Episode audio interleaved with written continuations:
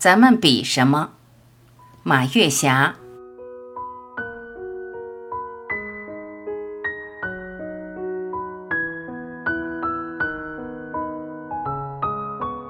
前几年老同学们聚会的时候，大家在一起说笑话。有个老同学对我说：“你是个作家，看看咱们老同学一个个都这副模样了，你说说咱们还能比什么呢？比什么呢？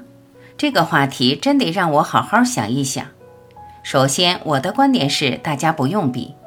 有句话说：人比人气死人。”有的人一出生就含着金钥匙，轻而易举就能锦衣玉食；有的人一出生就像盐碱地拔出的一颗旱萝卜，除了泥就是水。有多少人能冲破阶层的限制？没法比。同学们不依不饶啊！说正格的，按大众层面来说，同学们还能比什么呢？于是我装作很有文化的样子，开始了下面的调侃。上学的时候，大家自觉不自觉地比谁学习好。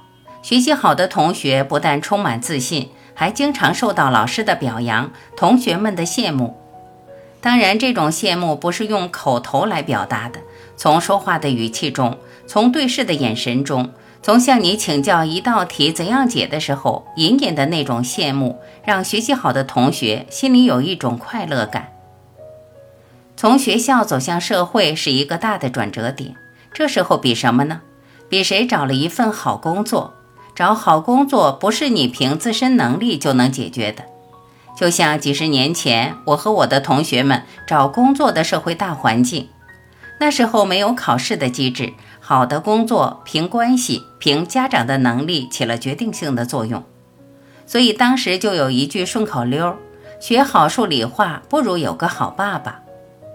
工作好几年了，开始谈婚论嫁了，大家也有暗暗的比较，谁找了一个好对象。当时的大环境是突出政治，只要是突出政治作为择偶的第一要素，婚姻真正的质量就值得怀疑。社会不正常下的婚姻，在当时看来是比较好的。当社会走向正常发展的轨道，这种政治第一的婚姻的弊端就慢慢显露出来。有的搭伙凑合着过，有的好离好散，一别两宽。当然也有幸运的，婚姻能够稳定和谐。日子真不经过，转眼间同学们步入中年，这时候大家心里也有一种比较，就是比谁的孩子有出息，谁的孩子学习好，谁的孩子读了名校，谁的孩子出国留学。我这里必须补充一点：看似优秀的孩子，家长未必得到回报。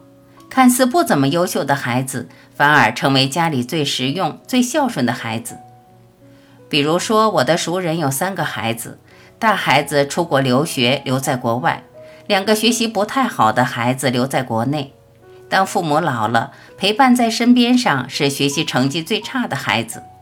所以有一句话说：“大财报国，小财报家。”同学们渐渐步入老年。这时候大家心中也有暗暗的比较啊，这时候比谁比谁健康，谁比谁没病啊。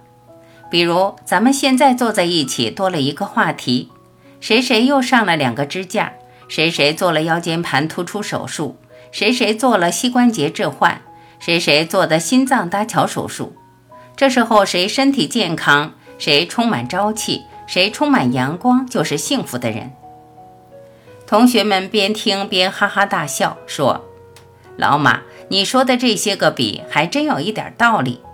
看看现在的同学们，一个个牙齿越来越长了，身材越来越矮了，水平越来越低了，血压越来越高了，肚子里的文化越来越少了，脸上的文化越来越多了。你看看谁脸上没有象形文字呢？活到这个份儿上，没有什么可比的了吧？”怎么没有可比的了？下一个年龄段就比谁还能活着，看不见吗？有的老同学看似健康，出了问题就走向了往生；有的老同学踌躇满志，稍不留神就到另一个世界报道。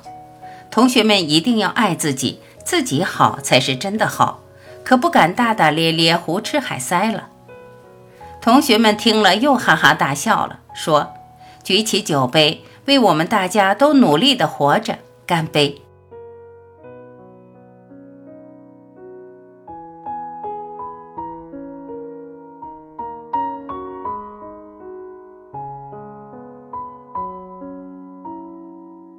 感谢聆听，我是晚琪，再会。